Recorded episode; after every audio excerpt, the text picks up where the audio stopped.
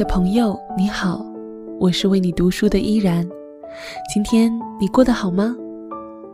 有一句很出名的话说：要么读书，要么旅行。身体和灵魂总要有一个在路上。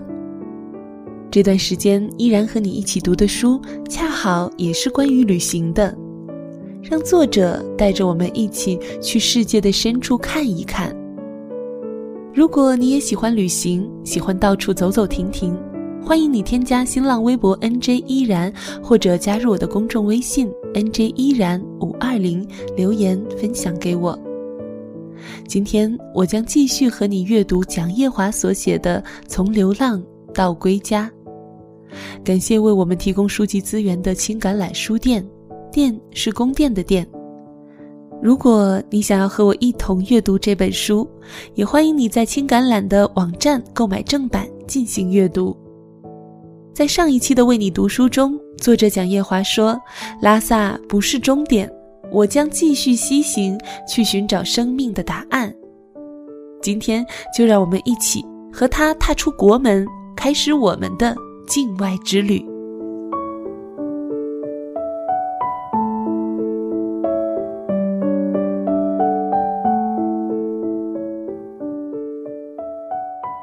在拉萨热闹了几个晚上后，我就准备往西去。我的目标是尼泊尔，方法依然是搭顺风车。对于搭车，我是有经验的，也明白其中的规律。一个女人最容易拦到车，接着是两个女人，然后是一男一女，再接着是一个男人，之后是两个男人。若是三个男人，就基本没戏了。所以，为了更容易地拦到顺风车，在出发之前，我去青年旅社贴了一张征同伴的公告：英俊潇洒、勤劳勇敢、老实憨厚男一名，寻找貌美如花、吃苦耐劳、勤俭节约女一名，同游尼泊尔。你负责拦车，我负责你安全。但结果打电话来的全是问我要不要包车。既然找不到同路人。那我还是一个人拦顺风车走吧。离开拉萨市区不久后，我就拦到了一辆吉普车。开车的师傅是阿里一家锂电池厂的司机，正要回阿里。也许一千七百多公里的路让人寂寞，所以他一直忽悠我和他一起去阿里，当然是免费的。只可惜我没有办边防证，到不了狮泉河。所以在拉孜，我们就分开了。我从拉孜一路向西南走，过了定日，看了珠峰，到了樟木，然后在第三天晚上抵达尼泊尔的首都加德满都。在那里，我住的宾馆叫凤凰，里面全是中国人。住在这里，我有一种还在拉萨的错觉，但外面的环境已完全不同，拥挤的交通。嘈杂的人群，空气也不再纯净，每天的灰尘把人弄得灰头土脸的。旅社的住宿还算便宜，六人间，一天二百卢比包早餐，而晚餐一般是一伙人一起去赌场蹭饭。在加德满都有两个赌场免费提供自助餐，我们常去的那个叫皇家赌场。去赌场，头脑一定要清醒，知道来这里是为了吃饭。每次换好筹码后，直接去自助餐区，吃饱了饭就把钱换回来走人。意志力一定要坚定，对周围发生的事情最好不闻不问。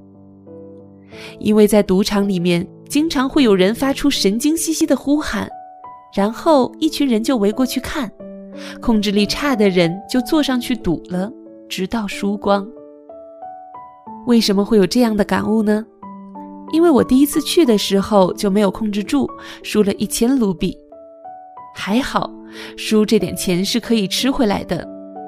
在接下来的一周时间里，赌场就成了我的食堂，并且每次我都是扶着墙进去，扶着墙出来。当然，也有吃不回来本儿的人。有一次，我们遇到一个大哥。知道我们的来意后，嘱咐说：“随便吃。”原来他在这里输了好几万人民币，于是他让我们甩开腮帮子帮他吃回来。对于大部分长期赌博的人来说，必定是输家。当然，偶尔赢钱还是有可能的。我们中间有一个哥们儿是做风险投资的，在那里就能赢钱。他每次赢完钱后，都会拿出一部分来请我们吃饭，这就爽到我们了。不光晚饭有地方蹭，有的时候中午也能解决。白天大部分的时候，我们都是一群人出去闲逛，杜巴广场、巴德冈、侯庙，这里到处是神灵，随处可以看到印度教的神庙。但可能是来参观的游客太多了，这些地方已经变得很商业化。在这里遇到的中国人大都是过来走走看看，买些纪念品，拍几张到此一游的照片，仅此而已。我开始考虑要不要接着去印度，因为曾经听朋友说，很多迷失心灵的人在印度找到了答案。他们的毅力因磨练而升华，精神世界变得更加丰富，信仰变得更加坚定。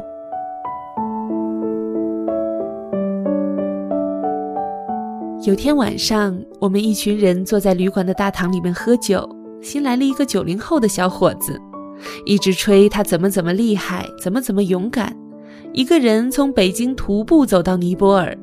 路上艳遇了多少个姑娘，发生了多少次一夜情的故事，我听着有些反感。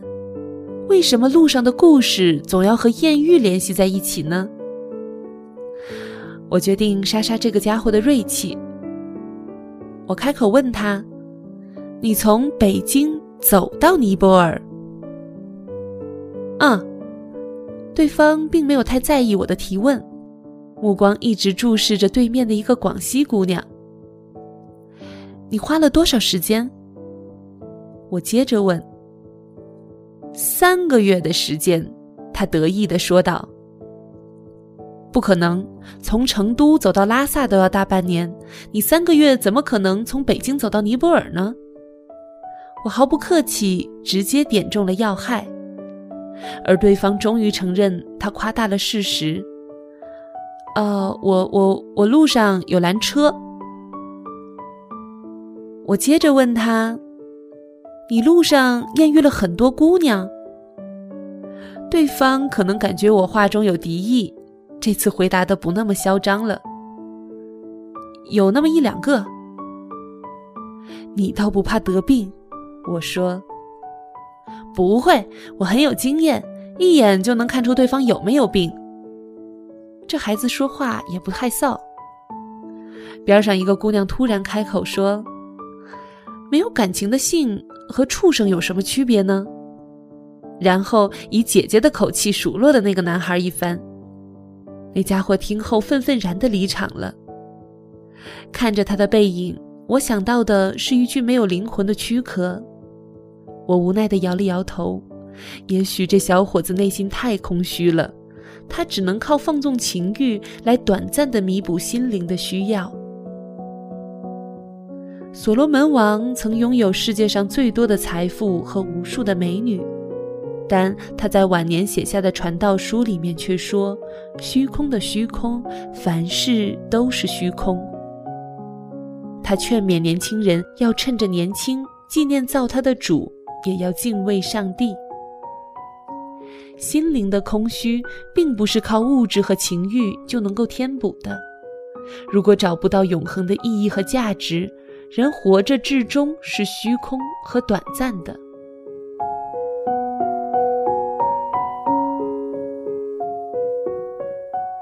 刚刚教训人的那个姑娘问我：“嘿，你叫什么名字？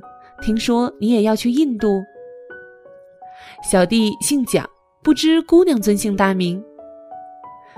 我姓唐，唐朝的唐。姑娘哪里来？又准备前往何方？我打东土大唐而来，要去西天拜佛求经。原来是三藏法师，失敬失敬。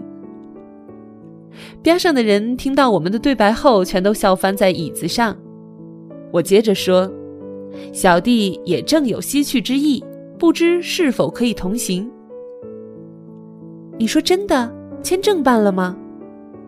唐姑娘不再和我开玩笑，一本正经地问道：“哦，还没有，打算下周一就去办。”我也认真地回答她。姑娘说：“我已经办好了，后天就走。我给你留个电子邮箱地址。”等你到了印度再联系我吧，看能不能一起走一段。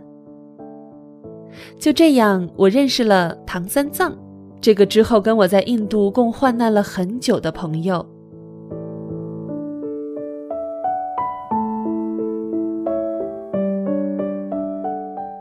周一，我前去印度领事馆办理签证，填写了一张个人信息表。这张表格会传真回上海，由上海的印度领事馆确认我的个人信息是否属实。签证官要我交三百卢比的传真费，告诉我周五再过来，并且带好离境机票行程单。因为之前就有耳闻说办理印度签证需要离境机票，所以我通过泰米尔地区的一家旅行社帮我打印了一份机票行程单。只花了二百卢比的手续费。等我办好签证后，机票就会被取消掉，不产生其他费用。交完表格后，我看还要等四天，于是决定下午去博卡拉看看。如果有机会，还可以走走安纳普纳小环线。带着美好的憧憬，我再次出发了。感谢收听本期的《为你读书：从流浪到归家》第六期节目。